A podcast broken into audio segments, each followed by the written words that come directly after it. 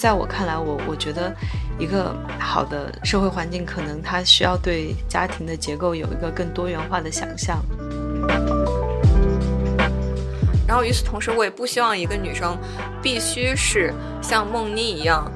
一个牛津大学生物学的博士，她才能够在这些铺天盖地的低质量信息中保全自己，来做出一个正确的或者是最适合自己的决定。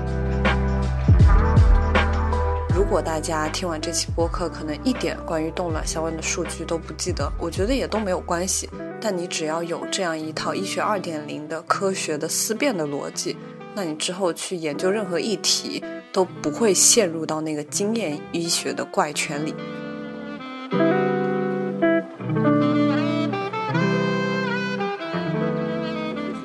各位听众朋友，大家好，欢迎收听新的一期的自私自利，我是 Billy。大家好，我是思雨。呃，在前一段时间呢，我们停更了有一段时间，但其实，在我们消失的这期间呢，有很多的大事情发生。上一期我们聊了一下思雨来墨尔本的经历，但其实，在他来墨尔本之前呢，还去冻了卵，而且是冻了两次，并且他在冻卵的这个过程之前，他先立了遗嘱，然后就导致我觉得冻卵这个事儿就是太吓人了吧。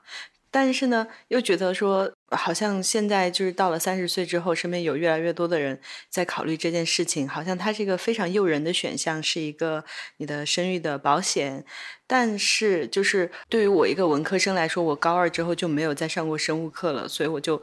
呃，感觉整个互联网上非常缺乏完整的文科生可以理解的中文信息，所以我就觉得说这件事情，呃，还挺值得来录一期节目的。对。嗯，就其实不要说一个文科生了，我作为一个本科主修生物学的人，就是在当我决定冻卵之后，我又不得不进行大量的自我教育，甚至包括呃看文献，就是我毕业七年以后第一次自己主动看文献，看了不下十篇，然后咨询了大概有三个医生，对，所以我就在想说，那作为一个普通的女性，这件事情会对他们造成多大的困惑和压力呢？因此，为了给大家减轻负担，我邀请到了我本科的学霸室友，然后他自己也拥有一档科普类的播客节目，所以这期播客其实是我们跨界合作的一期播客。然后下面我们 请梦妮来给大家打个招呼吧。Hello，Hello，大家好，我是梦妮，很开心做客自私自利。我自己的专业呢是。牛津大学生物医学大方向，然后小方向就是女性生殖与健康。在两三年前读完这个博士毕业了，对。然后跟思雨完全不同的是，他自从本科之后就跳出生物这个坑了，但我一直在这个坑里越挖越深。然后读文献也一直是我近十年来生活中最常做的一件事情之一吧。对，但是也希望能够通过。嗯，我读文献的这些能力来帮助大家解答一些和生活和健康相关的话题，特别开心有这个契机来做一下。呃，跟我博士学习最相关的话题就是女性生殖和健康。然后，所以你要不要讲一下你当时怎么去 为了怂恿梦妮来录这期节目，每天给她发一篇伪科普，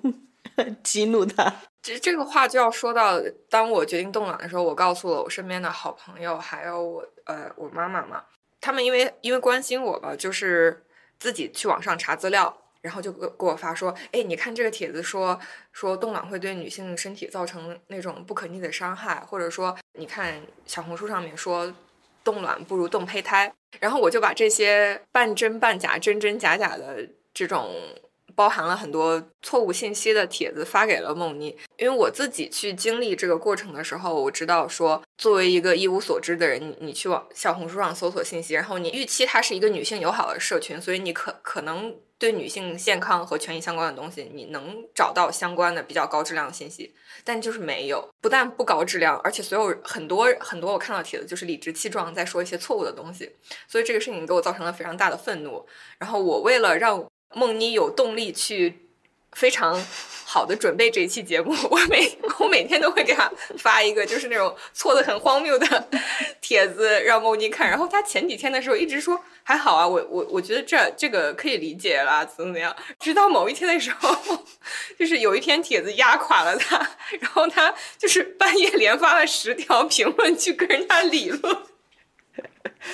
对，我还记得那个夜晚，就是真的是最后一根稻草压垮了我，然后我就一直写。我记得我就单开，我本来是在小红书底下直接写的，然后我觉得不行，这不够，我就单开了一个 Word，然后写了两三页，最后发到小红书，又发现那个评论超字数，就一直发，一直发。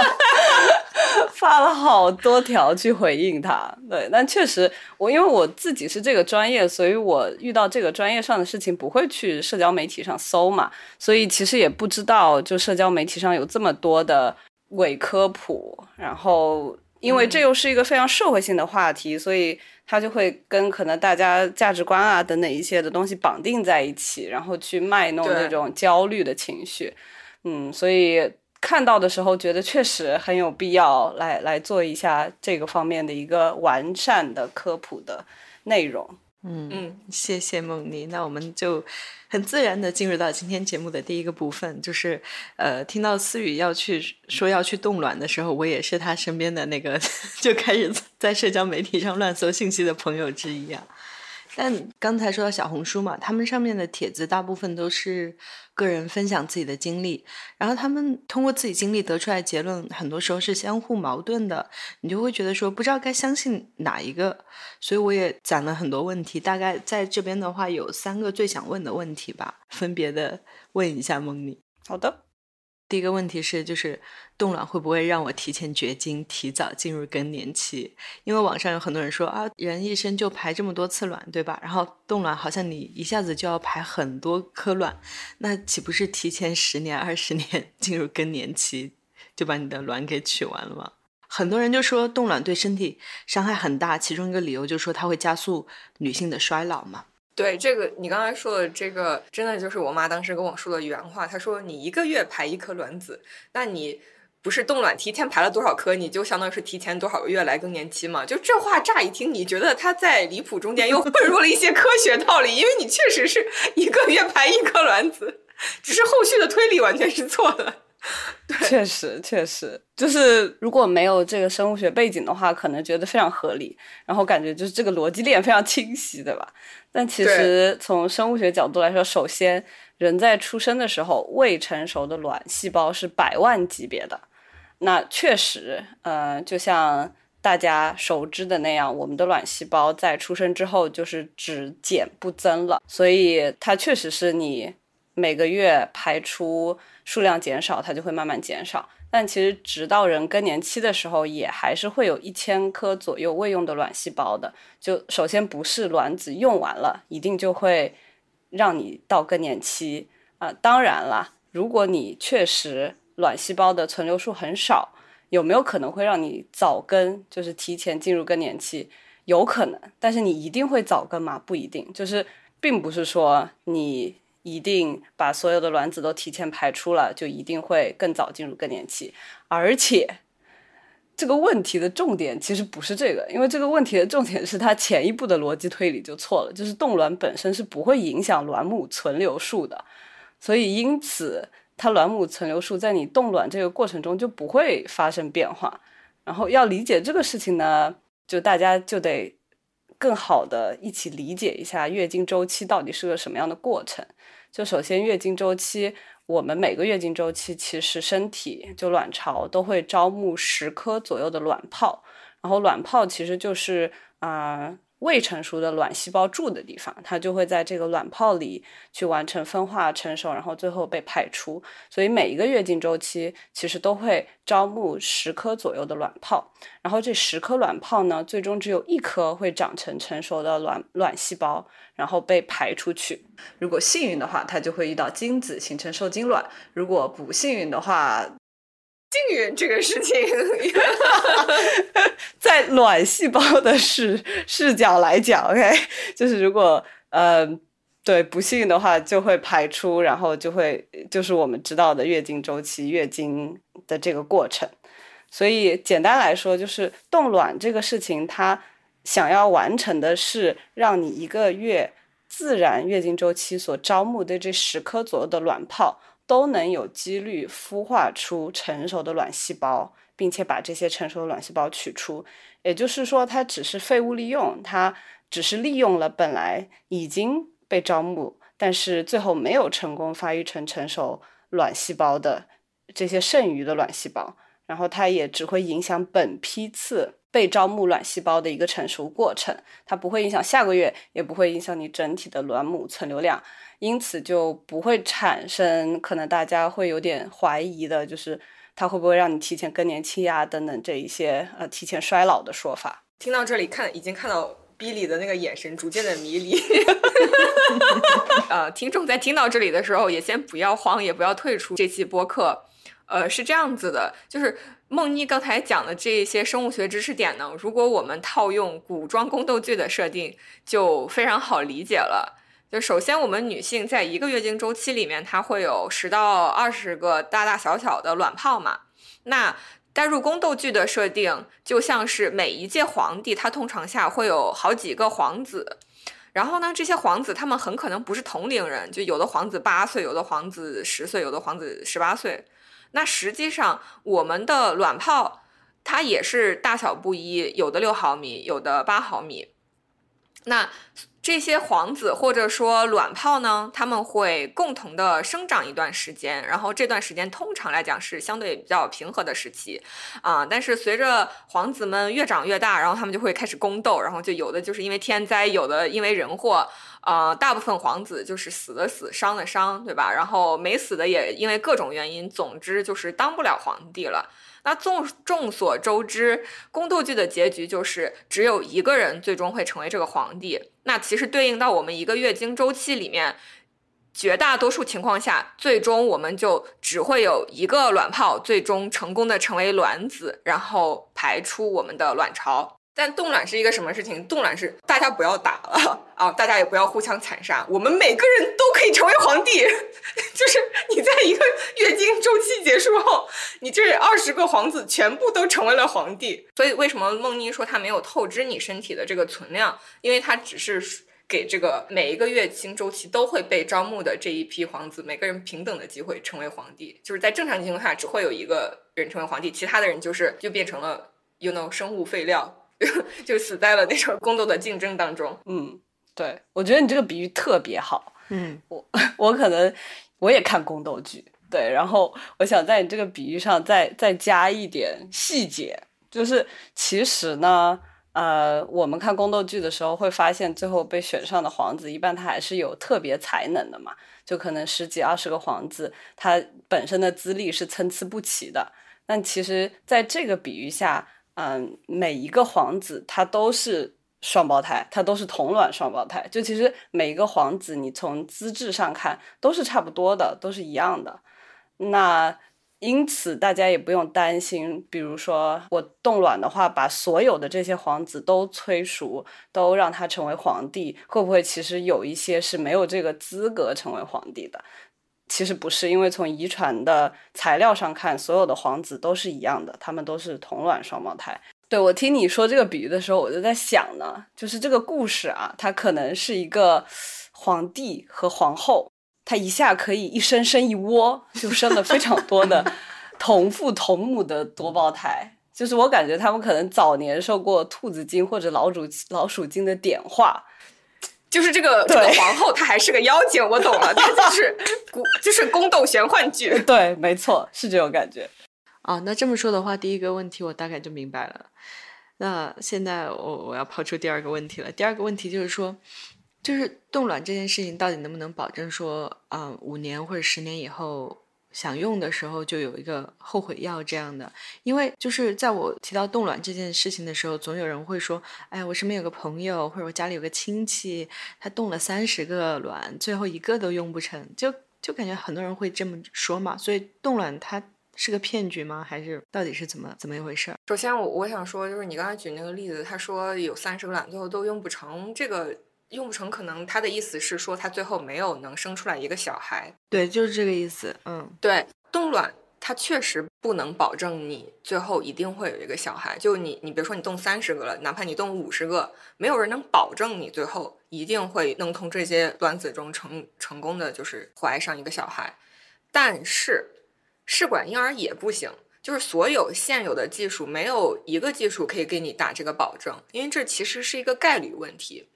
就是说。我们现在可能大众比较熟知的是试管婴儿这个技术，甚至我们觉得试管婴儿是一个非常可靠的。就是你在尝试过很多自主怀孕不行以后，就是基本上我们就会去寻求试管婴儿帮助。然后可能我们脑海里觉得这个事情是一个保成的一个事儿，但其实不是。就是你把试管婴儿这个过程拆解为两部分，前后两部分，然后。冻卵，你所经历的过程其实就是试管婴儿的前半部分，然后这一部分的技术是一模一样的。那区别在哪？它区别就是你把卵子取出来之后，要不要按下一个暂停键？是你立刻就进行试管婴儿的后半部分，还是说我现在在此按下一个暂停键，我把它冻起来，然后我十年以后再走完试管婴儿的这后半部分？所以，我们谈到冻卵的成功率。或者说，成功率的反面就是损耗率嘛。当我们说这件事情的时候，其实在说两个方面的事情。第一个就是我因为按下这个暂停键本身而额外增加的这个损失率。第二个是我试管婴儿这个流程本身的损耗率，而这个试管婴儿这个流程本身的损耗率才是损耗率最大的来源。对，没错，我我可以。简单讲一下，就是这个试管婴儿本身损耗率大概会出现在哪些节点？因为就像思雨说的，如果我们不考虑冻卵这个过程，就不考虑暂停键的话，你前期还是要从卵巢把卵细胞取出来的。只是说，你取出了这个卵细胞之后，你是直接在体外受精培养，并且移植入子宫呢，还是暂时按下暂停键，就把这个取出的卵细胞放到低温储存，然后五年后或者十年后，等你需要用的时候，再去进行后续体外培养啊、受精等等的流程。所以，如果我们不考虑暂停键这个问题，不考虑冻卵问题的话，其实。嗯，试管婴儿本身也是有非常高损耗率的。比如说，你在成熟的卵细胞被成功取出来之后，第一，它要能受精，对吧？它要能够和精子结合，形成一颗有完整的、有爸爸和妈妈遗传信息的种子。那么这一步就会有损耗率，可能会有百分之二十左右的卵细胞是没有办法成功的和精子顺利结合的。但这这边可能也会有精子质量相关的问题啊。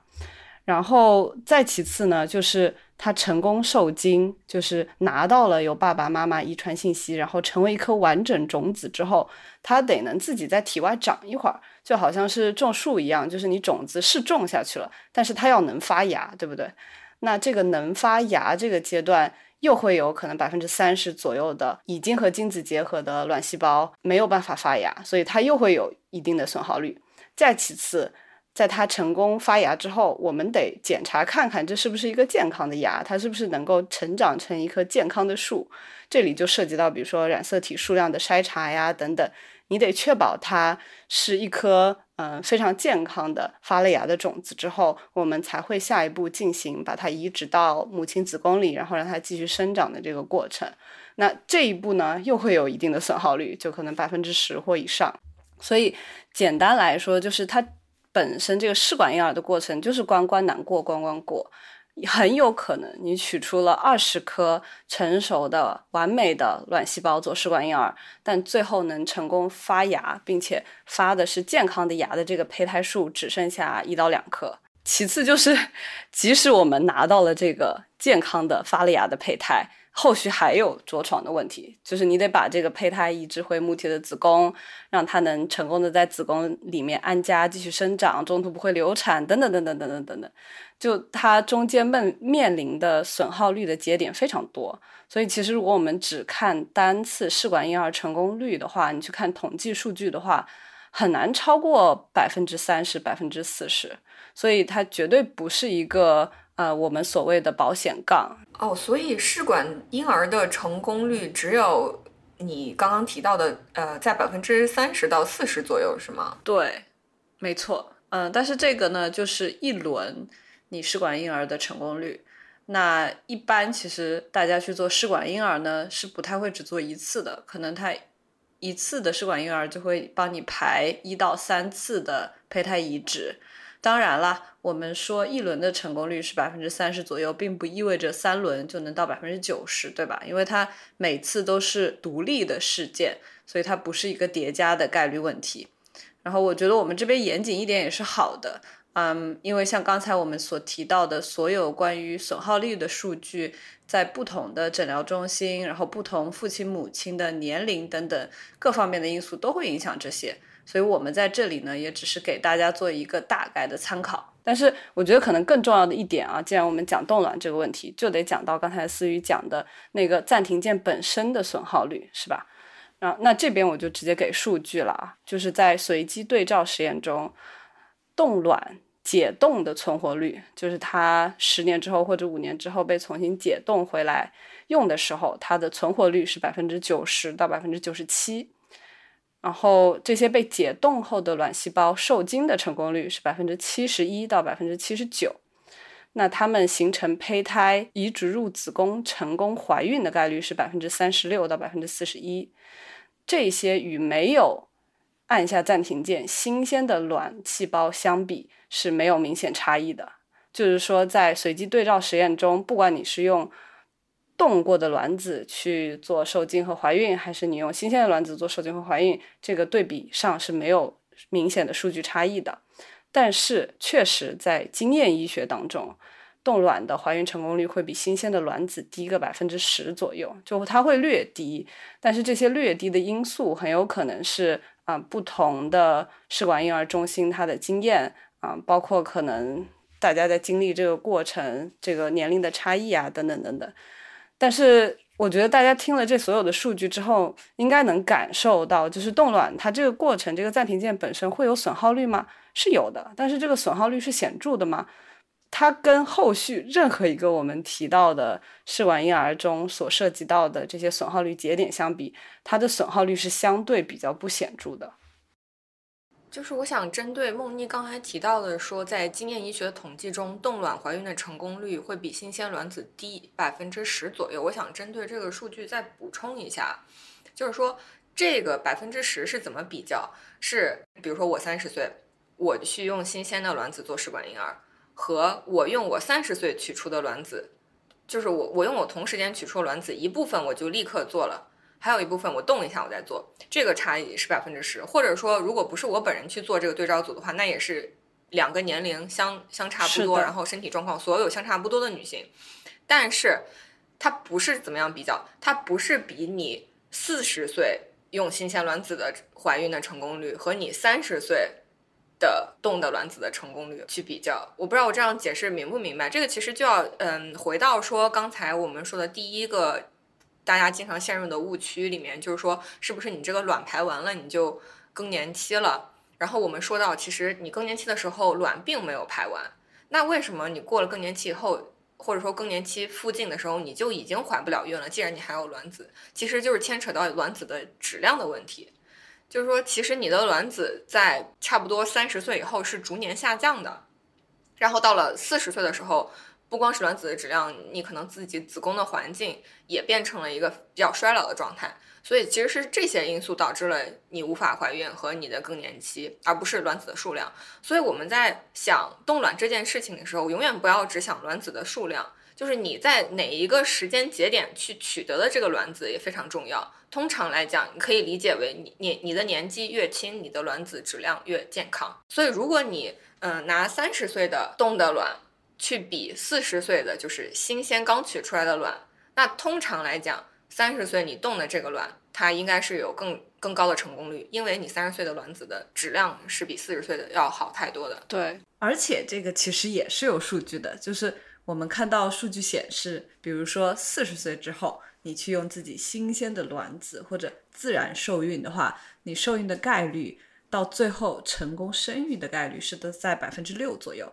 然后也说明一下，这个百分之六呢是计算的你每次月经周期可能成功受孕的概率。但是如果你四十岁的时候是用你三十岁冻下来的卵子去进行受孕的话，那最后成功受孕的概率就可以达到百分之三十以上。这个是非常明确的，然后也有各类的对照实验呐、或者说预测的模型啊去做这样一个说明。我刚才讲到说这个咋说？你说那个区别只有百分之十的时候，我还挺吃惊的，因为就是在之前被催婚催生的时候嘛，就是家里有人会说，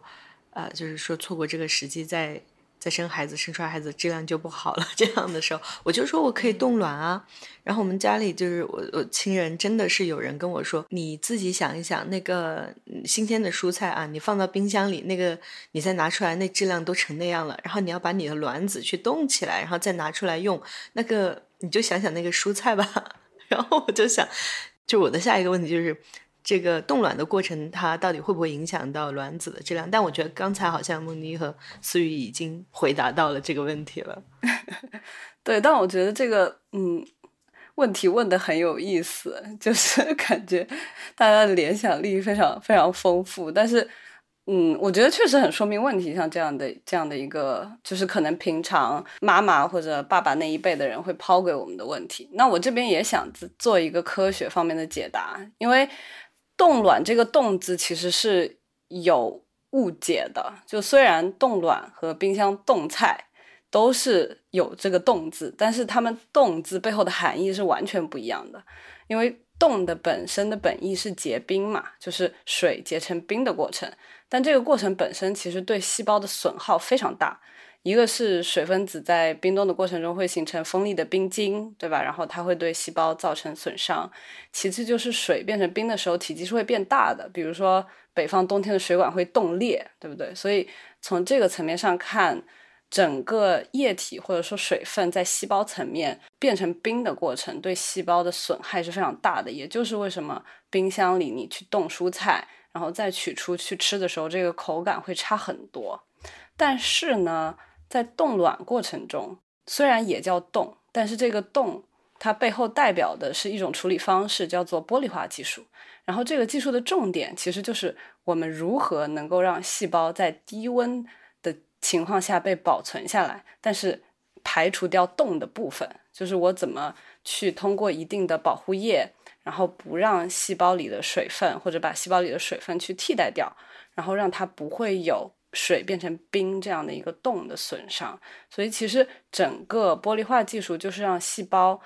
和组织在分子的层面，嗯，去完成一个它们运动方式和运动结构的转变，然后这个转变呢就叫做玻璃化。而且这个技术其实在细胞或者组织储存里是很常用的，像我们比较熟知的脐带干细胞的储存，嗯，或者可能大家听过，就是很多富豪会去把自己全身都冻起来。嗯，然后期待，比如说一百、二百年后再重新解冻，看看新世界是什么样。就这种冻，都是比较偏向于玻璃化技术的这种，跟我们冰箱的冷冻是完全不一样的。所以，所以比利下次在面对这种质疑的时候，他就可以说，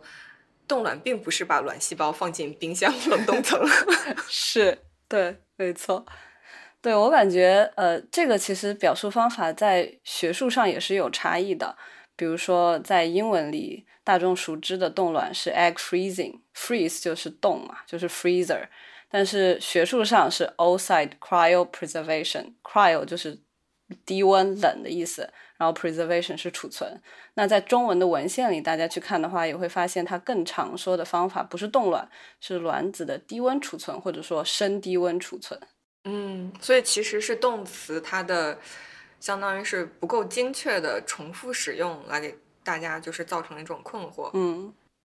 好，那我总结一下，我们第一部分其实讲的就是说冻卵这个事儿，它到底能不能做？然后也希望通过以上这一段讨论呢，我们给大家建立了一个冻卵在科学上的可行性和合理性。嗯，一言以蔽之，就是这个事儿能做。但是我们也呃明确的指出了，说它不是一个保险杠，就是不是说你现在冻了卵，你在四十岁就一定有孩子，就这其中的是一个概率问题，是需要你自己去结合自己的，嗯，比如说你的择偶状况、你自己的婚姻规划，还有你自己的经济财力去平衡的一个事情。那如果你听到这里还是决决定说哦，可能冻卵会是我将来在某一个时刻会做的事情，那接下来第二个部分我们就会讨论一下怎么做的问题，也就是说，当你决定去冻卵之后，实操部分的问题。就是今年五月份听到思雨说要去冻卵的时候，我就觉得。很惊讶嘛，就觉得说冻卵这件事情好像，就虽然会经常听人说起，但是在现实生活的层面，还是一个离我自己还有我身边的人还蛮遥远的一件事情。一方面觉得就是，就可能过三十岁生日之前，二十几岁的时候，老老觉得自己还是个宝宝。这个冻卵这个事情，不是年近四十的女明星才会去做的事儿吗？然后另外一个方面，就觉得说这个事情的。实操层面就非常不清晰，具体这件事情要怎么做，就完全没有概念，包括它的花费啊，整个过程步骤啊，所以我就觉得满脑子都是问题。我我先说说我听到这个思雨冻卵之后的满脑子的问题当中，其中最大的一个问题就是，你为什么想到这个时间去做这个事情？对，就是因为。我现在已经三十岁了嘛，然后此时此刻的我在人生的时间节点上确实还不想生孩子，但是我没有办法保证说我十年以后，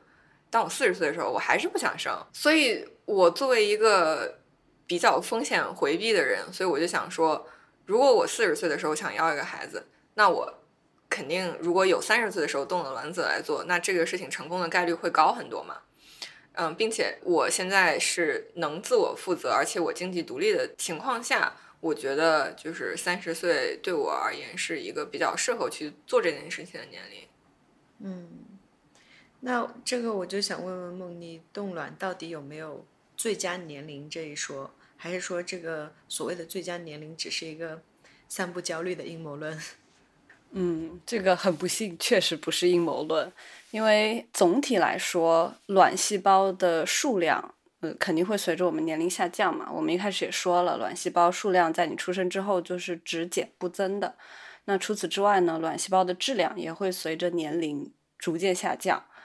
这个跟其实卵巢整体的老化也有关系。那可能这个也会跟大家平常听到的一个说法叫做生育断崖有关。当然，我这边也特别想借这个机会说明一下。就是生育断崖这个说法，你听上去感觉是你的生育力一下从一百到零了，但其实生育断崖在学术上的定义是生育力下跌百分之十或以上。然后这个生育断崖呢是真实存在的，一般是在三十二到三十七岁之间。什么意思？就是说我们从可能二十五岁开始，我们的生育率会逐渐下降，但是它下降。不是像你从九十九分到九十八分到九十五分，然后一下变成零分这种，而是你从九十九到九十八到九十五，然后到可能八十二、七十五、六十，就它下降的斜率会变陡，但不是像就是断崖在脑海中的那个画面一样一下跳下去。但不管怎么样，这个下降的趋势是真实存在的。因此，冻卵的话，我们会建议越早越好。嗯，当然。我们也要厘清啊，就是不可能在十八 岁以前去冻卵嘛，你可能那个时候本身啊身体还在发育等等。而在学术上呢，大部分冻卵的数据都是从二十五岁开始记录，然后可能 track 到在二十五岁到四十岁这个女性族群去看他们整个冻卵在不同年龄下去做冻卵，然后取出合格卵细胞的数量，包括卵细胞。冰冻在解冻后，后续成功受孕率的比例，就是在二十五岁到四十岁这个区间去进行记录的。那在这个区间里呢，都是随着年龄逐渐增高，这个合格的卵细胞数量或者说卵细胞解冻后成功的受孕率都是渐渐下降的。而且我在研究这方面的时候，我也看到一篇非常有意思的文献，就这边文献里包含了一个啊两百多人，将近两百人的一个问卷调查。然后它上面写的就是，虽然在学界我们非常清楚的知道，越早动卵越好，但其实在实操过程中，百分之八十以上去动卵的人都在三十五岁以上。而这些冻了卵的所有人呢，其中又有百分之八十希望自己能早一点去冻卵，但可惜其中大部分人其实是没有妇产科医生在你比较年轻的时候去向你介绍冻卵这个选项的，所以它有一个断层。对，就是就像思雨和 Billy 刚才说的，大部分人会觉得这个事情离你很遥远，你在二十五岁的时候，但正是这个时候，其实是科学上来说，啊、你最适合冻卵的一个年龄阶段。所以就是说，总结来说，这个事儿确实就是在经济能力允许的情况下，它确实是宜早不宜迟。那就如果说我近期就要做冻卵的话，思雨能不能大概介绍一下这个事情的流程？还有就是我应该预留一个怎么样的一个时间线呢？嗯，就是我可以介绍一下美国这边的一个普遍的流程，然后可能具体的情况在不同的国家会有一些差别，但是总的这个大纲应该是不会变的。当你有了冻卵计划以后，其实你就已经可以开始研究当地各个嗯冻卵机构的评分了，然后可以跟医生，我这里推荐至少要看三个以上的医生去约首次咨询。然后首次咨询它一般是半小时左右，然后医生可以了解你的基本情况，比如说年龄啊、家庭情况啊、有没有重大疾病史，还有你的诉求是什么。然后医生也可以借这个机会来解答你对冻卵这个过程中各种疑惑。然后如果你和医生的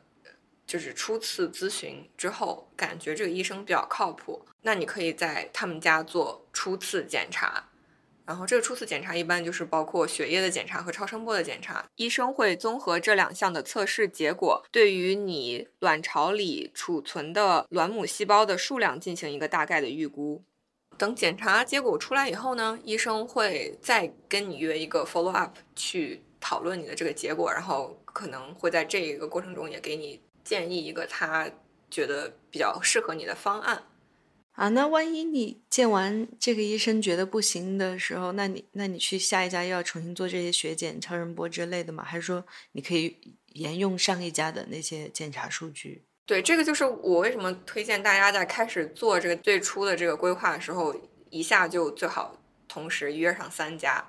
就是如果你时间安排的足够合理和紧凑，一般是不需要的。甚至是如果这三个咨询在三个月到半年之间的话，你可以直接拿着你之前的那个血检和超声波的结果去咨询，嗯，别的医生。但是因为太长时间的话，你自己的身体会有变化嘛？就除了梦梦妮刚才说到的，说这个卵子质量会下降或者怎么样，因为女女性的身体它在每一个周期里面都会，比如说你这个周期很焦虑啊，或者你这个周期没睡好啊，或者什么样，就是你的那个数值是会有上下的波动的，所以。嗯，如果你隔得太久的话，可能重新做一次体检会更精确，但这个就是不 cost effective 嘛，所以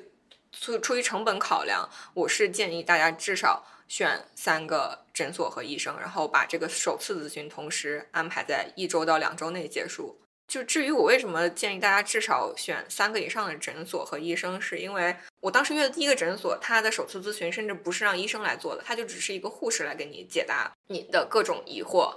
然后。在这个过程中，我问的很多问题，那个护士护士他是没有办法回答我，他只能说哦，it's a good question。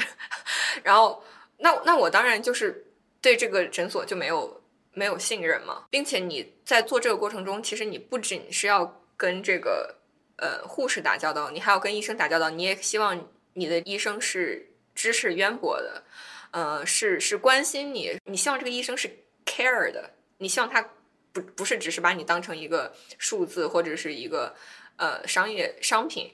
对，包括你还要和他们的，比如说你还要和保险公司打交道，你还要和他们的这个 billing team 收钱的这一个团队打交道，就是你希望每一个环节他们都是专业的，对。那你就是做完检查、定完计划之后，是不是就要进入到那个特别恐怖的环节，就是我们众所周知的往自己肚子上扎针的那个环节？我想先按大体时间顺序来跟大家就是理一个 outline，就它其实主要来说应该有四个大的步骤。就当你进入这一个 cycle 以后，时间顺序上的第一个步骤是 priming，就这一部分，嗯，我没有搜搜到对应的中文资料，就是你可以理解成它是一个给你身体做准备的一个过程。嗯，我当时问的这几家诊所医生其实都关于这个概念讲的比较含糊。嗯，它这个概念它在学界也没有一个明确的定义，它可能只是一个实践中，嗯，大家出于经验或者习惯，有的诊所会用，有的诊所不会用的这么这么一个步骤。那推荐做 priming 的诊所一般可能有有两个考量，它第一个考量，嗯，其实并不是跟这个质量或者说说你这个最后动的结果有什么关系，它纯粹就是考虑到手术的排期，因为手术冻卵手术就是像我刚刚说的，它取决于女性的月经周期嘛，然后生物周期它本身就有一定的不可控性，就可能你这个月提前一两天来，或者推后一两天来都是有可能的。然后 priming 它其实就是通过比如说吃 birth control。呃，短时间的 birth control 的药，它把这种不可控性降到最低，来保证这个手术的时机。但也有一些就是医疗资源比较充沛的机构，就他们是一年 三百六十五天医生轮岗，他们随时可以给你安排手术，所以他们就有一些机构就不会太强调这个。然后另一种民间比较流行的说法就是说，它 priming 它除了手术排期方便以外，它有可能还有另一部分好处，说它通过让你在这个月经周期招募的十个卵泡，对它就是通过让这个十个皇子把它全部都摁在同一起跑线上，然后这样后续的话，你可能在他们成长过程中，他们就比较同时同步的长大，这样你在在后面的步骤中，你不是等他们长到一定程度，你要把他们一网打尽吗？就是你希望他们都是。差不多同样的成熟的大小，因为如果你不做这一件事情的话，他很有可能就是说，有的皇子他六岁，有的皇子他八岁，有的皇子他十八岁，所以最后你再去一网打尽的，你做手术就是一把捞起的这个过程中，那六岁的皇子其实他就是不能用的，他就你不能 强行让他当皇帝，对，所以就是说，priming 它 supposedly 是有这么一个作用，但它并没有很强的文献上的支持，所以嗯，有的机构它。确实不是很强调这个，但是就像我们刚才说的，就是因为本身这个过程它就是一个概率非常小的事情，它可能在成功率在三四十，所以有的人他出于 desperate，就是你你做不做做反正也没坏处，所以有的人他可能就会想说啊，那我做一下，就是任何可能增加一些概成功率的事情我都想试一试。对，所以这个就是时间顺序上的第一个步骤。那接下来就是第二个步骤，就是 stimulation 这一步。嗯，它中文好像通常翻译成促排，但是我觉得促排这个词本身是有一些让人混淆的嘛，因为促和排其实是两件事。然后 stimulation 这一步，我觉得它仅仅做的是促，就是它只是让皇子同样的长大。这个这一步也就是众所周知的给自己扎针的环节。我为什么说这个名字起的不好呢？因为当你把醋排说在一起的时候，我我第一我第一次去做这件事情的时候，我其实被这个名字误导，我以为醋排就是我本来排一个，但是因为它醋了，所以我就多排了几个，就是它有一个促进排卵的作用，它其实不是这样的。促排就这一步只是促，它排是下一步的事儿，就是第三步的事儿。对这一部分是 stimulation 这个阶段，它其实是只促不排的，嗯，对，然后它是。催促二十个小皇子快快长大到十八岁的这么一个阶段，然后排卵是下一个阶段的事儿。对，对我同意。我觉得促排这个说法确实很呃，会让人觉得困惑。我觉得 stimulation 直译就是刺激，这个这个感觉可能更像一点啊，就是它只是刺激所有的未成熟的卵细胞去成熟，然后也就是让这十几个小皇子快快长大，然后。其实这个阶段非常重要，嗯，就是卵细胞从未成熟态到成熟态，它中间也涉及到非常多的重要的分子机制。我这边想给大家介绍一下它中间一个非常非常非常重要的功能，就是为什么我们说卵细胞成熟是个很重要的过程。就卵细胞成熟听起来可能很虚，但是它其中一个很重要的步骤就是它必须得丢掉自身一半的遗传信息。什么意思呢？就是我们每个人，假设我们每个人的基因组遗传信息都是一张纸的话，那怀孕的过程其实就是有半张母亲的纸和半张父亲的纸组合在一起，变成一张完整的纸。其实也就是说，卵细胞和精子其实要各带着半张纸去找对方的，然后拼在一起。但其实我们自身所有的细胞，包括未成熟的卵细胞，它都是默认拥有的是一整张纸，就它有我们体内一个人所有完整的遗传信息。那在卵细胞成熟的这个阶段，它其实一个很重要的步骤就是它得把自己一半的信遗传信息给丢掉，就把这个纸裁一半，这样的话，我才能腾出空间去接纳来自父亲那一般的遗传信息。所以这一个过程呢，在每一个月经周期都会发生。然后在冻卵的时候，其实我们就是通过注射激素来让这一个月经周期所招募到的所有的卵泡、所有的未成熟的卵母细胞，全部同时的一并成熟，丢掉它一半的遗传信息。而只有在这之后呢，卵细胞才能被认为是成熟的，可以准备破壳而出。特别感谢梦妮的补充，因为。之前我只是从宏观概念上理解说，啊，我这个打针的这个阶段就是要让他们一起成熟，但他们是怎么成熟？成熟的定义是什么？我我其实没有概念，所以我觉得补充的挺好的。那接下来就是这个过程冻卵这个过程中的第三步，就是注射 trigger shot，有些地方它会翻译成破卵针，我们可能更常听到的就中文的说法是打夜针，因为通常这个针是在晚上打的。那这个也就是这一步，也就是我们刚才说的促排，促排里面排的这一部分，它对注射时间的精度要求非常高，因为打这个针打完以后的三十六个小时就是你的取卵的手术时间，所以你可能你打这个针的误差时间不能超过半小时。像我之前说的第二部分那些 stimulation 针，可能前后差个两小时也没事儿，但这个就是对精度要求比较高。嗯，我就记得你当时为了打这个针，本来要去看一个很想去看的演唱会，都没去。对，其实也没有那么想去看那个演唱会了，就是是一个比较想去看的演唱会，没有去。嗯，很好奇是谁的演唱会。不过，呃，讲回到破卵针这个问题，首先，其实我我还是想再仔细揪一下。那个字啊，就是虽然说促排这个更偏向排这个步骤，但其实排也不太准确，就破卵比较准确，因为它只是成熟的卵母细胞从卵泡出破壳而出了，就从卵泡中破壳而出，但其实它没有从卵巢排到输卵管，就是它没有这个排的过程，但是它是把自己从卵泡中。排出来了，但它本身还在卵巢里，这也就后面会涉及到手术。对它为什么是在卵巢去取那个成熟的卵细胞嘛，对吧？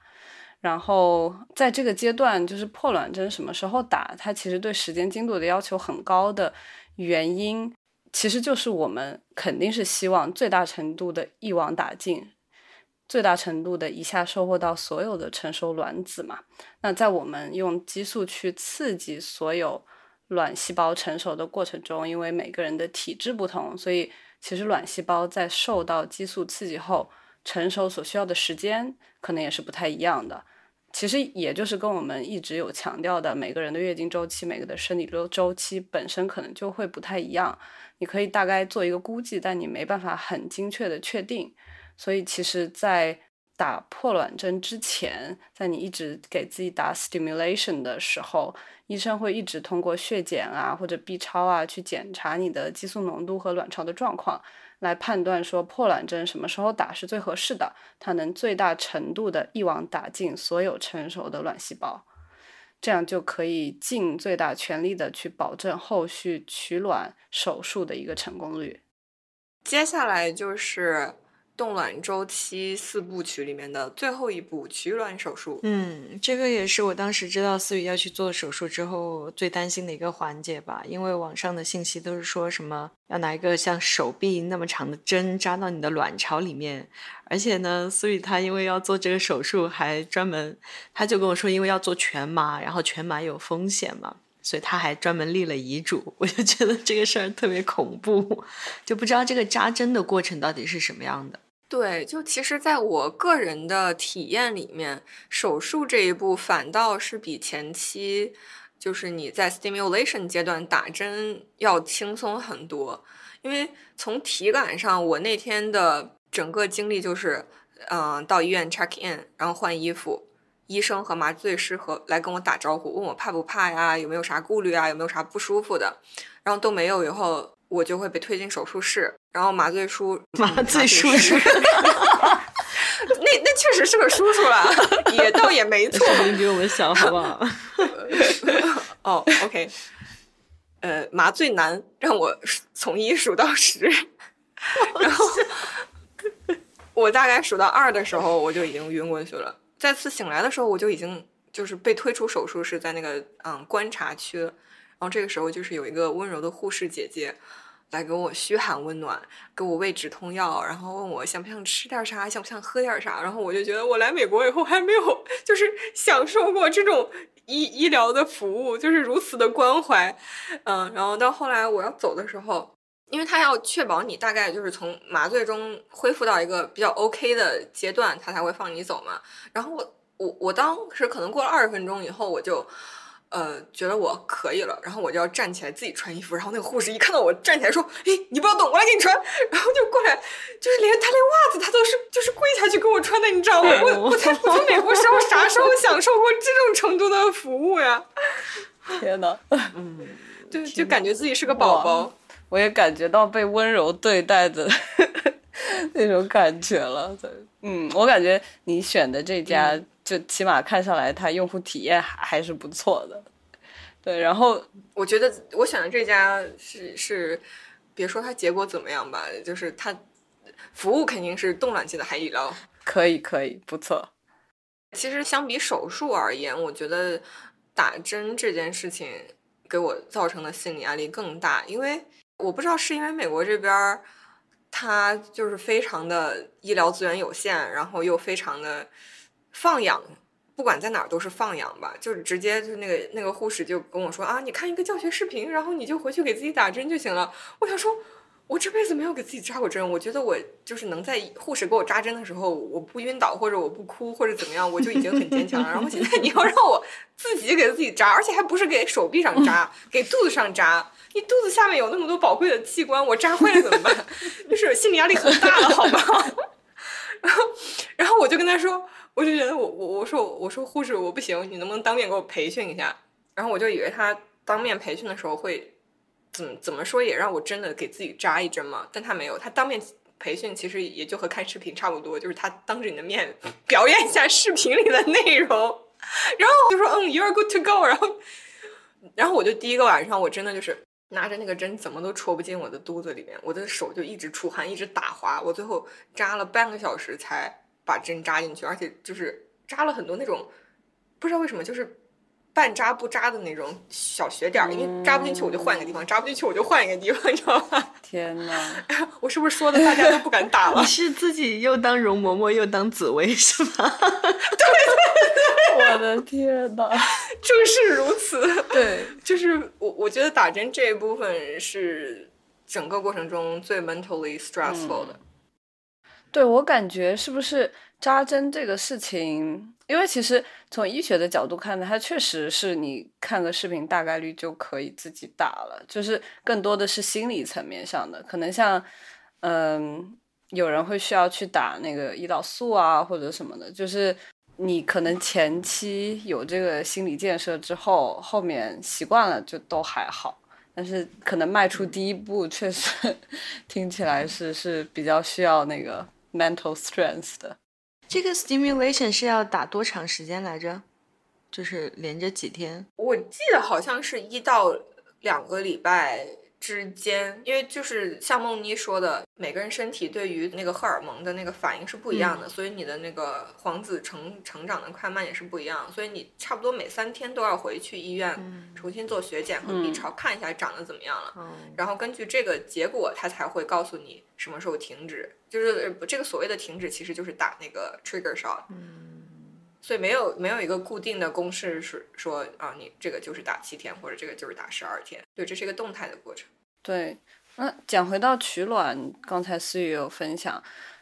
听上去它是全麻嘛？思雨应该做的是全麻的手术。嗯，虽然用户体验比较好，但我还是想讲一下这个过程。它其实是一个微创手术。嗯，那个全麻的。很大的原因是一个是避免疼痛，然后避免紧张和不适嘛，这样我们就不会一直扭动。然后取卵的过程就它必须得找到卵巢里面成熟的卵细胞，把它都一网打尽，所以它对那个精度要求是比较高的。但它其实过程很快，应该是二三十分钟就结束了。然后其实麻醉的方式也有很多，有全麻，有局部麻醉，也有局部麻醉加口服镇定剂，就各个都是有利有弊的。然后也很看各家诊所他们自己比较熟悉的方式是什么。如果是真的对全麻有心理障碍的朋友，也可以不用太担心，因为在很多的国家和地区，其实局麻的技术都已经非常成熟了。然后我们这里也很建议大家，就是首先肯定是遵医嘱，但是在遵医嘱的前提下呢。可以去多跟医生讨论一下，说您觉得我适合什么样的麻醉方式？是不是局麻或者局麻加口服镇定剂？我自己内心接受度会比较高，那是不是很适合我？就是我们做这期播客，其实不是想提供直接医学上的建议和指导，但是希望能帮助大家知道有这些不同的选项，所以大家在去接触诊疗中心的时候，也可以多问问，多了解一下。对。因为就我个人就是这种身边人 科学来讲，就是我我确实觉得全麻这个事儿还是挺害怕的，因为我我知道就是在西雅图有一个和我年龄相仿的姑娘，她就是也是因为冻卵，她做了全麻以后，她就一直都没有醒来，所以为什么我我当时就是去立遗嘱什么的，啊，我就是很害怕这种事情也发生在我身上，而且我不知道为什么美国这边他给你做全麻的时候，他是即使你之前没有做过，就是你不确定这个事情。嗯，对你来说是不是安全的？他的逻辑是，只要你不知道这个事情对你是不安全的，他就默认为是安全的，他不会给你做皮试。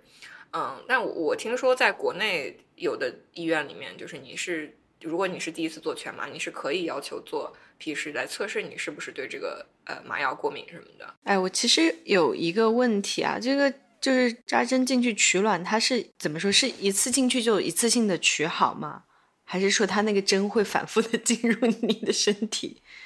因为这两个感觉对身体的伤害好像是不太一样的。就它其实是只扎一次，它具体是怎么扎呢？是这个针它确实很长，但是无所谓，你已经麻醉了，你看不到这个针。嗯，从你的阴道壁伸进去，然后它穿过阴道壁以后，它就到达你的卵巢了嘛。然后它刺进你的卵巢以后。它就是一波带走，它就相当于是把你的卵巢里面这些东西全吸出来，它不会说吸一个然后出来，然后再扎一一再扎进去，然后再吸一个。它从实操层面也很难操作，因为这个对精度的要求太高了嘛。它它其实是把你卵巢里面的东西全部都吸吸吸出来，它可能吸的甚至不光有卵子，还有一些乱七八糟的液体。然后它再它把这个就是一波带走以后抽出来的这个东西，它再。去实验室里面挑挑拣拣，把能用的这个卵子挑出来。对，相当于是你的身体在做完这个手术以后，只会在阴道壁留下一个针孔，嗯，仅此而已。哦，那那这个感觉听上去好很多，因为在就我看的各种杂七杂八的这种资讯里面，就感觉有很多人会。不知道为什么，就是会说取卵这个过程对你的身体的侵入性非常大，然后非常有可能对你的身体造成永久性的损伤，而且就会影响你的卵巢从此以后的整个的呃运转啊的这这各个方面。就反正，因为我觉得其实我们的教育里面本来就比较缺乏对于生殖系统的这样一个普及性的去羞耻化的教育，所以啊，我们就不像说。我们的手受伤啊，或者膝盖哪儿擦碰破皮了，我们知道说我们自己看得到，我们经历过说这个地方是会康复的。但是，呃，女性的生殖系系统本来我们就羞于去谈论，而且也是一个看不见的一个一个地方，所以我们就会说，哦，那它有可能会造成永久性的损伤，听起来就是一个很恐怖的事情。对，我觉得。大家要 相信我们人体自我的愈合能力。就作为一个针孔在呃阴道壁和卵巢这样的损伤的话，其实是非常容易自愈的，然后也不太会造成什么永久性的损伤。我我这里可以举一个例子，因为比如说我们在试管婴儿的实操中，因为我刚才有讲嘛，试管婴儿它的整个过程就是它会在体外完成卵细胞和精子的受精。然后这个受精好的胚胎呢，也就是我们刚才有讲过的这个种子呢，它是需要把它移植到子宫内，让它能在子宫内安家，然后继续生长的。那其实，在实操过程中，有很多试管婴儿的诊所会在这个阶段做一个什么事情呢？就是它会人为的在子宫里取下一部分组织，就人为制造这么一个伤口。这个伤口比针孔要大得多啊。然后大概可能是呃零点五公分到一公分的一块小块的组织就会取下来。为什么他要做这个动作呢？因为研究发现，这个伤口子宫内人为制造的这个伤口在愈合的时候，胚胎会更容易着床，就好像你一个种子它随风飘到地上也可以落地生根，但是如果我在这个平地挖个坑。首先，这个坑本来就是能自动填起来的，而且它在填起来的过程中，它会释放一些信号，更容易吸引这个种子在这里扎根下来安家。所以，它跟我们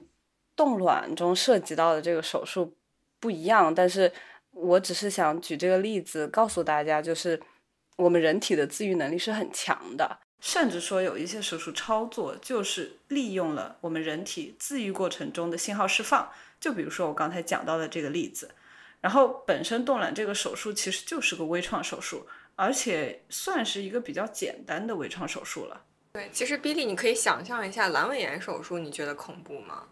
就不恐怖啊，就感觉身边有很多人做过，从小到大就听到同学得阑尾炎了，然后就还很羡慕他们可以 几周不来上学。对，阑尾炎手术已本身已经是嗯。一个比较微创的手术了，但是冻卵这个手术要比阑尾炎手术要对身体的侵入性还要小得多。就它阑尾炎，你还得是在身体上凿一个洞嘛，但它冻卵只是一个针孔，就相当于是，就其实和你平常手上扎一个针孔，然后自合自动愈合的那种危险性，你你可以自己想象一下。哦，那你这么说我就明白了。那关于冻卵这件事，嗯，事实层面的内容我们其实就已经讲的差不多了。但其实冻卵它绝对不仅仅是一个科学话题，它更是一个社会层面的议题。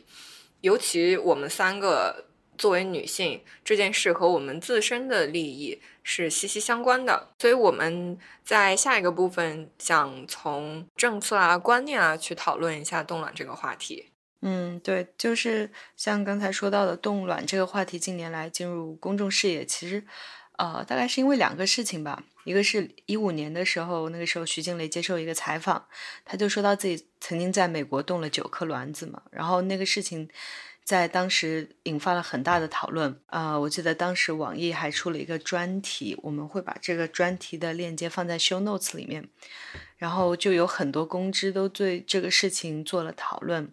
呃，也明确的提出来说，就是好像在公共讨论的这个场域上，第一次大家开始来反思说，女性的生育应不应该和她们是否和男性结婚挂钩在一起，这个是第一件事情。另外一件事情是在二零一八年的时候，有个叫徐早早的女性，她当时是三十岁，她想让北京的一家医院去冷冻她的卵子，但是医院就拒绝了她嘛。他第二年就把医院告上了法庭。当时，呃，朝阳区的人民法院在一审判决里面说，医院的这个拒绝是不违法的，是不构成对原告权利的侵犯的，所以就把他的这个呃诉讼驳回了。然后隔了四年四个月之后呢，就在今年的五月九号的时候，这个案件又进行了二审。不过，就是截止到现在我们录播课的这个时间，二审的结果还没有出来。所以，这个叫徐早早这个女生，她现在是三十四岁了，她也一直在为单身女性冻卵的这个权益来进行一些怎么说 campaign。然后我就觉得她也挺勇敢的。我觉得主要是这两个事情让冻卵这个话题在近年来比较受关注吧。对，是我感觉通过这两个事情，其实包括我个人的体会。也是，就好像科学技术一边在发展，然后我们这一代女性的需求，不管是对婚育，还是对事业，还是就是对自由或者对世界人生观、价值观的一些想法都在变化。但是同时，像长辈，像我爸爸妈妈那一代，他们对我们的期待还是依据他们成长的那个环境。没有进行相应的改变，就有一个断层。嗯，像我爸妈也会一直催生催育啊，然后，唉，说起来有点难过。比如说我当时念博士，然后又是在牛津大学念博士，一开始他们就觉得哇真优秀，很自豪。后来他们就觉得，哎，有什么用？还不如二十几岁就在身边好好生小孩，就那样才是一个更好的人生。就对，就各个方面都会出现这样一些断层，然后也会一直收到催婚催育的这种压力。对，我就觉得，说实话，就是我们现在讨论生育这个话题的语境，就像你说的，跟我们父母那一代人已经是完全不一样的了。但是他们的期待好像还是。比较的滞后，或者说有点错位，他们也好像没有意识到这个事情，或者有的时候我们被催的时候，其实我们也没有意识到这个事情，我们是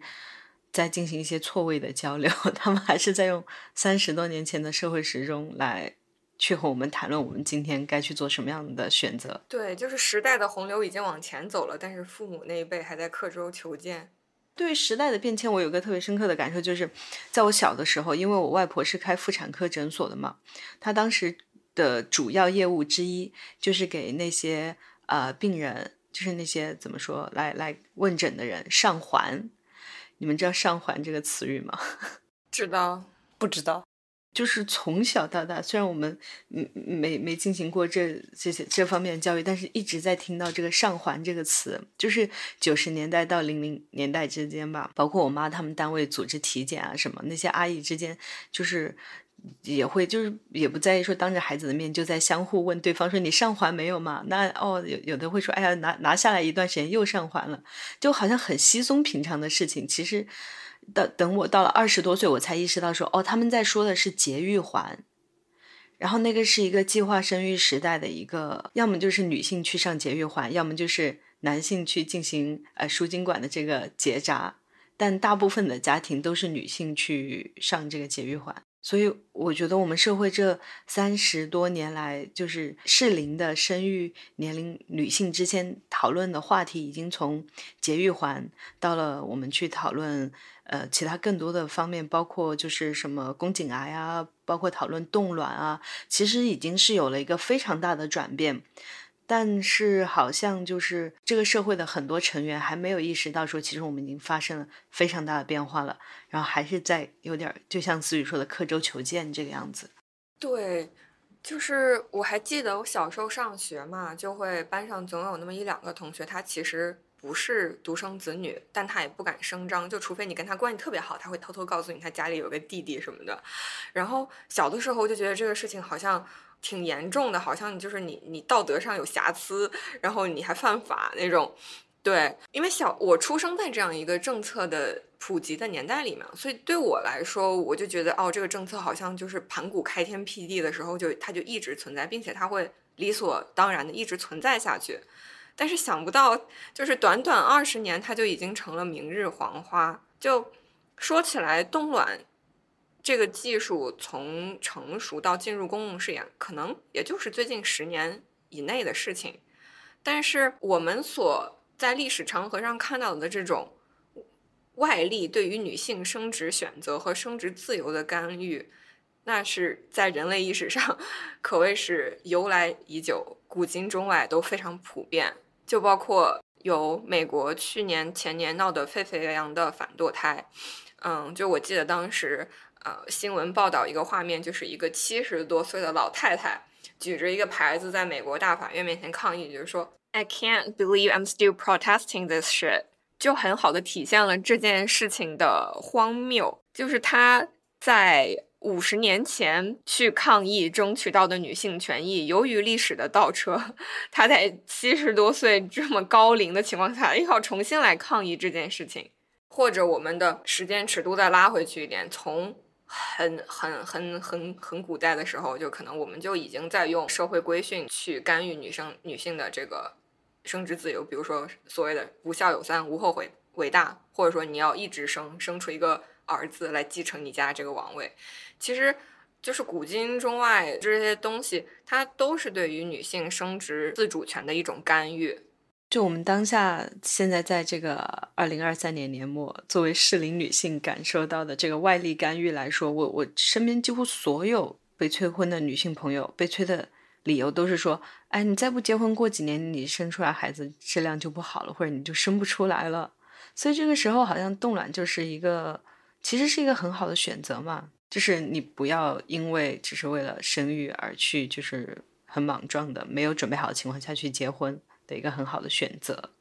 但呢，偏偏这个选择现在在国内又是还没有怎么说，没有合法化吧？嗯，对，其实我不了解国内现在目前的规定大概是什么样子。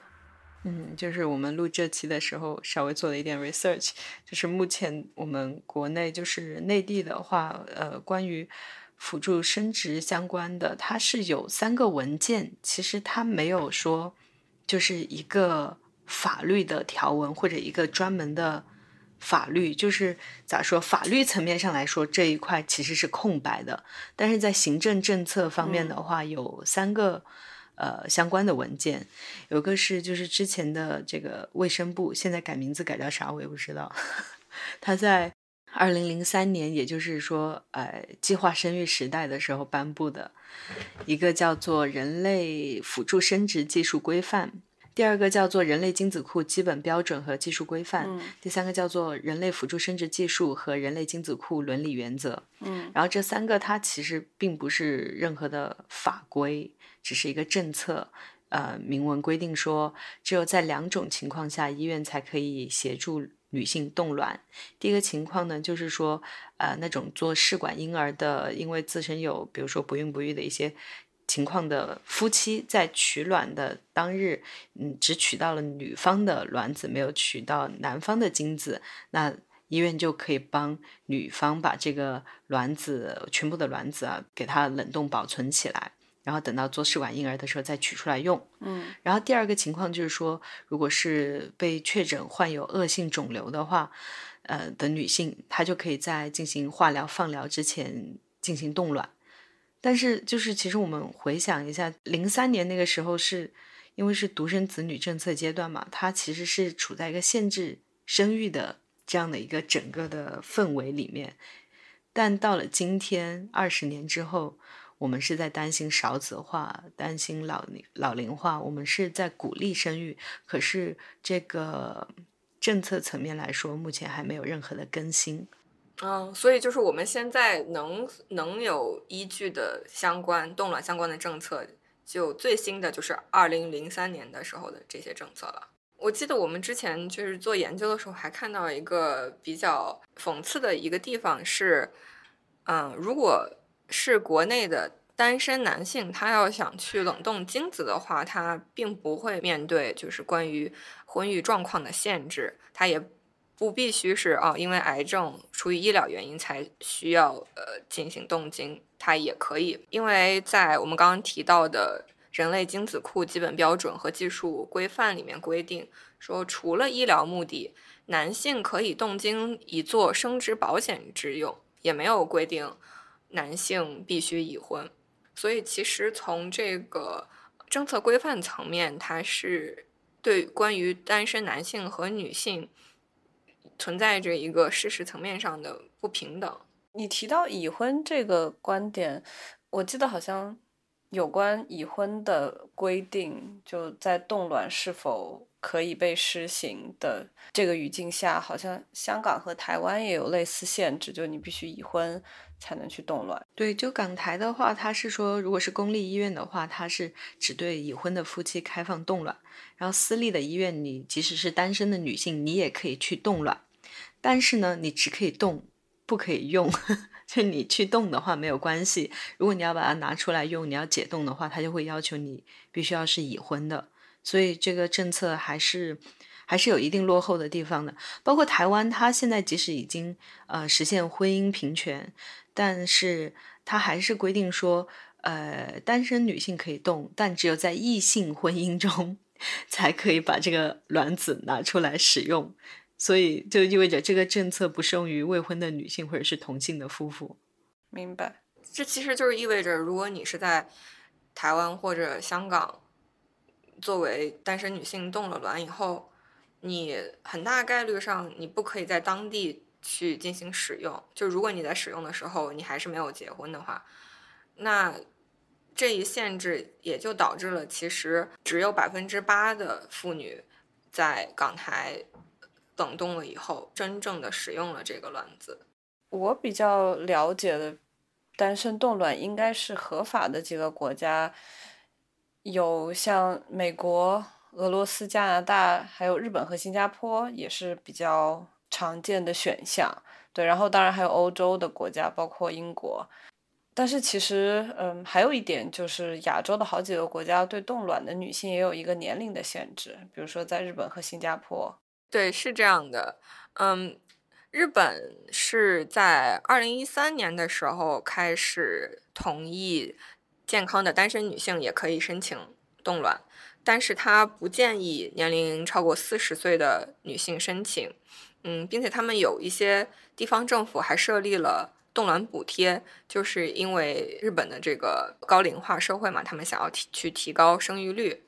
嗯，然后新加坡的话，据我了解是去年，也就是二零二二年的时候才开放给单身女性冻卵的这个政策。嗯，但是我记得他们是有年龄限制，好像是在三十五岁以下的女性。这个 Billy 好像之前还跟我吐槽了，说不明白为什么要放一个这样的年龄限制。对对，因为作为女性的话，可能就是我自己来说的话，我会觉得这个年龄限制好像有点有点年龄歧视的那种感觉吧。而且他们是去年七月份放开这个冻卵的。然后可能发现没还是没什么人去动，所以这个政策出来之后也就才十个月的时间，他们当局就又修改了这个文件，说把这个女性合法冻卵的年龄上限从三十五岁调整到了三十七岁，而且他们还说就是哎呀，他们做了很多的调研，然后科学显示说其实三十七岁还是可以生很健康的孩子的，然后就就又要放开，就就感觉有点又当又立吧。我觉得过几年如果还没人生，可能他们就会又提高到四十五岁啊、五十岁啊 这个样子。哎，但是你不觉得他们这种意识到并且承认自己的错误的这种快速迭代是值得学习的也是。其实从数据上来看，有这个年龄限制是合理的，因为你四十岁动其实意义不大，就是你本身卵子的质量和你身体的状态，就怀孕这个事情，对于四十岁以后的高龄产妇，不管是通过何种渠道。嗯，都是比较危险。然后你卵子在四十岁再储存下来的意义不是特别大，就还是像我们之前说的，冻卵这个事情越早越好嘛。但虽然这么说，我觉得这个其实是跟冻卵政策开不开放是两个维度的东西。对，像美国这边儿，嗯，它。政策上不会去限制你的年龄嘛，就是你只要 资本主义社会，你只要有钱就行。但其实，嗯，到具体的诊所的话，就可能比如说你，你作为一个四十岁的女性，你去一些诊所，可能医生他会摆事实、讲道理的劝退你，就觉得你没有必要花这个钱。而且其实不光是花钱嘛，就是你一个周期。走下来真的是挺折腾人的，就包括我们刚才提到的，就是要一直去医院复诊啊，要去打针什么，就是其实并不是一个轻松的，就好像男性动静一样撸一管的事情，就是你自己是有很女性要承担很大的成本，所以可能美国这边虽然没有政策上的规定，但可能对于一些高龄的女性，她们就。会在咨询的时候，就是建议你说没有没有没有必要。所以其实这一期节目之所以被排上议程，也是因为思雨当时在冻卵的过程当中，因为咋说种种的信息的不完整啊，然后还有就包括有时候和呃国内的家人这种朋友啊这种社会观念的冲突，就会让让你觉得当时觉得非常沮丧，也有时候甚至有点愤怒吧，就会很想去。回应这些谬误的观点呢，还有这种滞后的观念，所以我还挺想在节目结束之前问一下你们俩，就是在你们的设想之下，一个比较理想的社会环境应该是什么样子的？这个社会，这个系统能够给适龄的想要冻卵的女性提供什么样的支持呢？那我个人的愿景可能有三个层面吧。第一个，也就是最基础层面的，就是。我不希望，嗯，当一个女生决定去冻卵，然后她身边的亲朋好友、爸爸妈妈想要对她表示和关心和支持的时候，他们打开网络搜索冻卵相关的信息，然后排在前面的全部都是错误的信息。然后与此同时，我也不希望一个女生必须是像梦妮一样。一个牛津 大学生物学的博士，他才能够在这些铺天盖地的低质量信息中保全自己，来做出一个正确的或者是最适合自己的决定。这也是我当时为什么就是非常坚持要录这一期播客的一个最根本的原因。我刚刚讲其实是我我不要什么嘛，我第二个层面的愿景其实是，嗯，我希望单身女性冻卵可以和单身男性动精来达到一个政策上的平等。如果男性可以未婚动精，那么女性也应该能够未婚冻卵。嗯，我希望女性冻卵不再受到。婚配状况的限制。我第三个愿景就是，我希望冻卵可以得到经济上的照顾，因为可以想象的是，即使政策冻卵政策对单身女性开放，如果它的花销巨大，嗯，因为它本身就是一个比较繁杂的一个呃医疗的过程嘛，那如果这个开销全部要落在单身女性的身上的话，那么这个政策它还是名存实亡的。其实讲到费用的这个部分，本来本来之前有考虑说，我们要不要在这期节目里分享一下收集到的各个呃国家和地区不同的关于冻卵不同的花费，但是看下来之后，因为其实它的变化还是蛮大的，所以我还是会比较建议大家去自己去做一些，如果有这个冻卵的计划的话，自己还是去做一些详细的。呃，研究，然后不能说是道听途说，听到一个博客说，哦，泰国是八万，然后美国是十万，就去做决定，就是还是自己去找诊所联系，然后比较，必须要经历这样一个过程。但是我想说的是，在当时做这个了解的过程中，就发现说，其实国内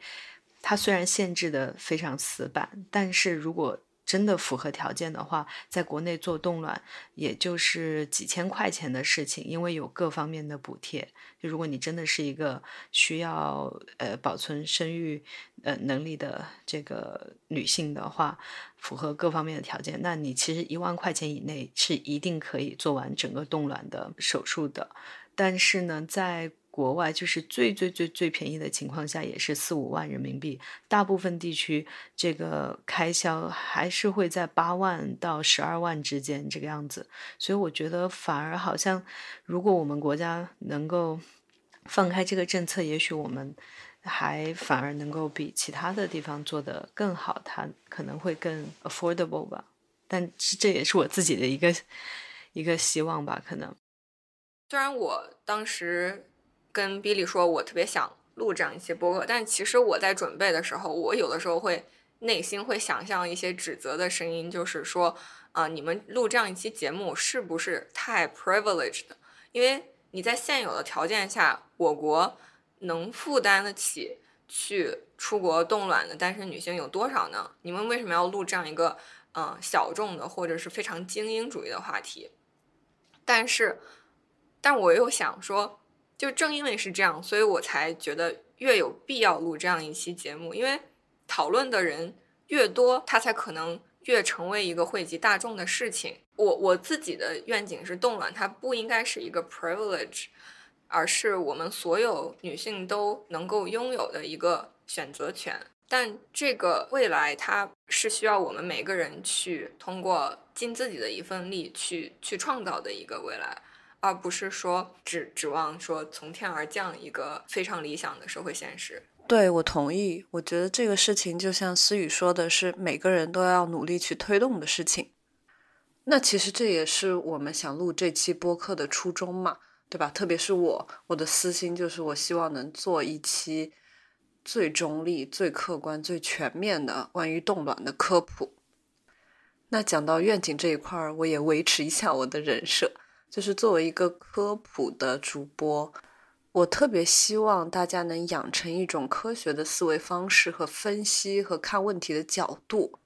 特别是在面对动乱这种又具科学性又具社会性的议题方面。什么意思呢？就是我当时在小红书发那个帖子的时候，就发现大家最大的反驳的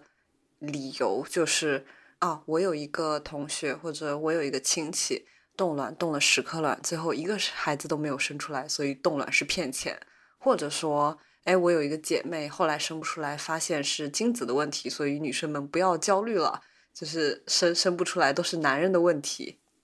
就我当时发现，确实反驳的声音大部分都是这个论调。但在面对这样的一个交流情况下的时候，其实我是很难去反驳的，因为其实他的出发点就是他个人的经验，比如说他身边朋友或者他亲戚的一个亲身体验。那在这种情况下，你再去跟他说数据、说原理，效果都非常有限，然后你就会觉得非常心累。但我后面也发现，其实这不单是冻卵这一个议题会带来的一个问题或者反馈，其实很多时候我跟长辈交流也会有陷入到同样的漩涡里，就是他会说啊，不是啊，那我什么什么朋友的什么什么孩子，他就经常把电脑放在大腿上工作，然后后来就不孕不育了，就这是真事儿，真的是真事儿，是我亲戚在让我少用点电脑时候说出来的理由。但在我的视角，这种论调最最大的一个问题就是，它是经验医学的论调。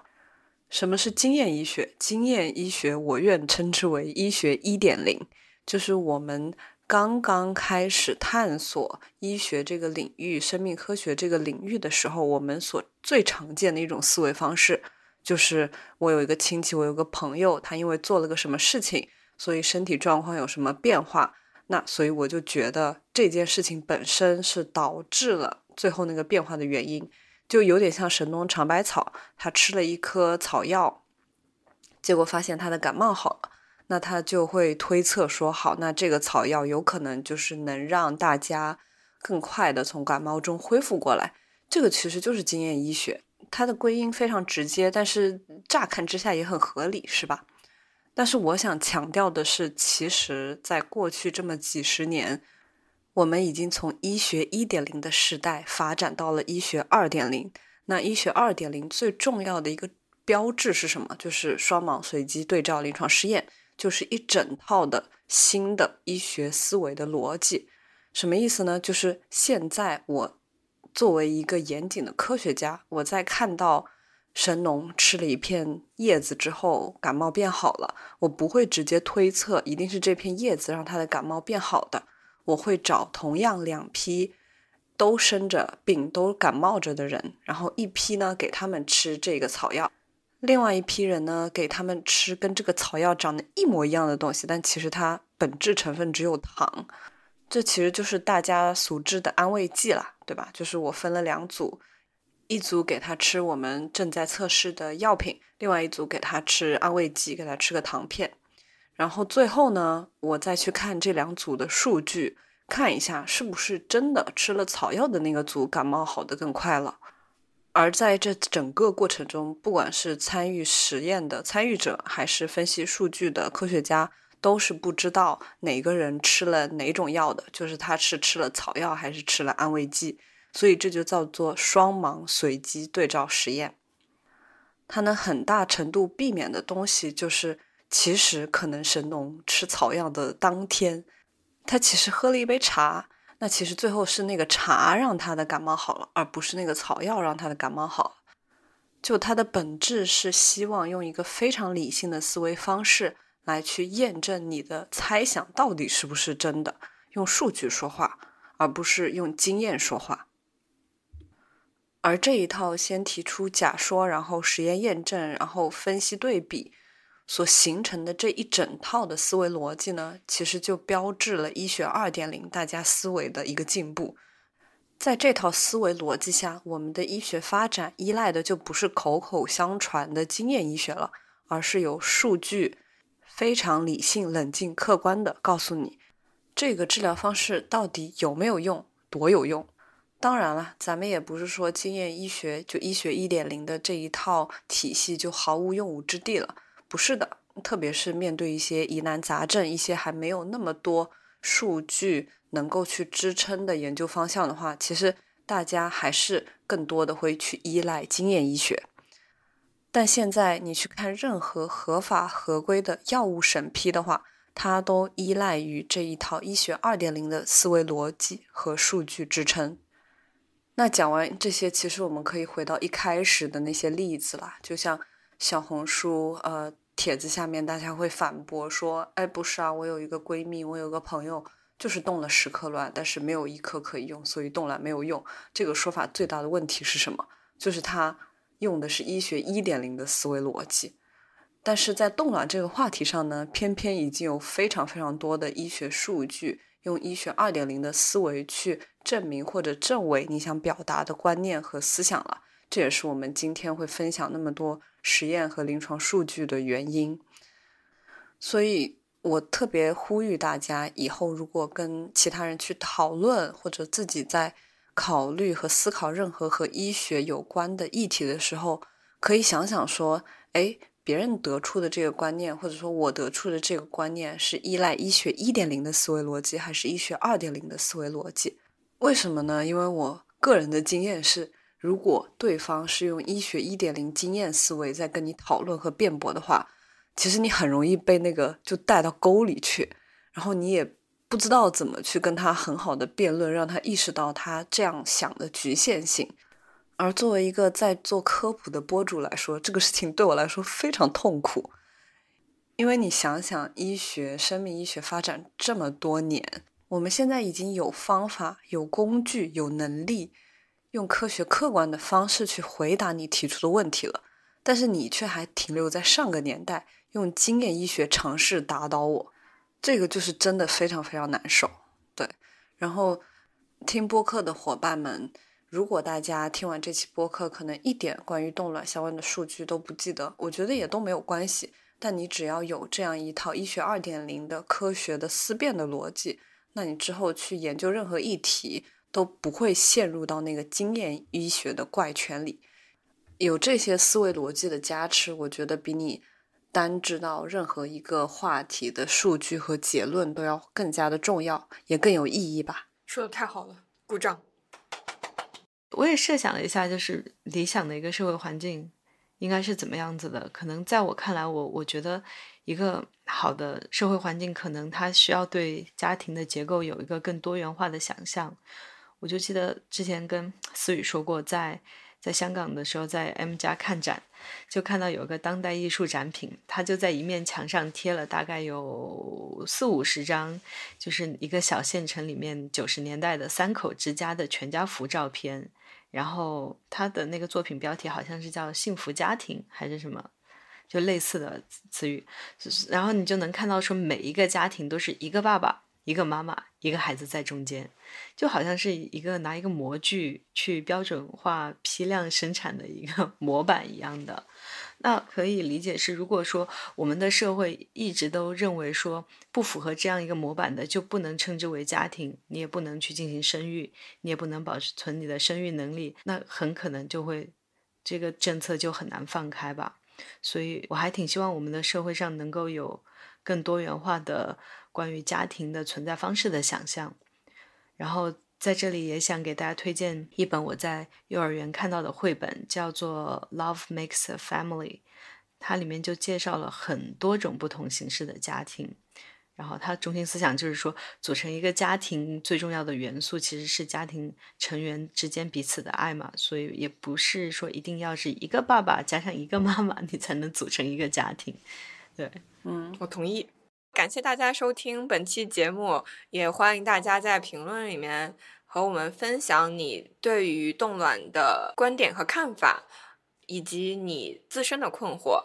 也欢迎大家多多的转发我们的节目给你身边对于冻卵这个话题感兴趣的朋友。嗯，同时欢迎大家去搜索《碳基生物生存指南》，订阅梦妮用爱发电、用心科普的播客。再次感谢思雨和比利的邀请，我自己真的觉得这个话题特别重要。我也理解，可能很多女性朋友是没有渠道和时间听完我们这整期播客的，但我真的觉得这是一个非常非常重要的议题。然后也因为小红书上有这么多，嗯，可能伪科普的帖子，所以我也特别在小红书做了关于我们这期播客所讲到的冻卵的。成功率以及生育断崖，以及像精子的质量等等这一些有关生育话题的科普帖，可能能让大家更加短平快的吸收关于这方面最靠谱的数据和嗯结论吧。对，然后嗯，不能保证这个小红书的账号能够持续更新，但是这几期的帖子我肯定会放在上面。如果大家有需求的话，也可以分享给对这个方向感兴趣的姐妹们。我们要去对方的战场打败对方。所以各位去点个赞，点个赞。好的，谢谢梦妮，那我们这期节目就到这里了，下期再见，拜拜。下期再见，拜拜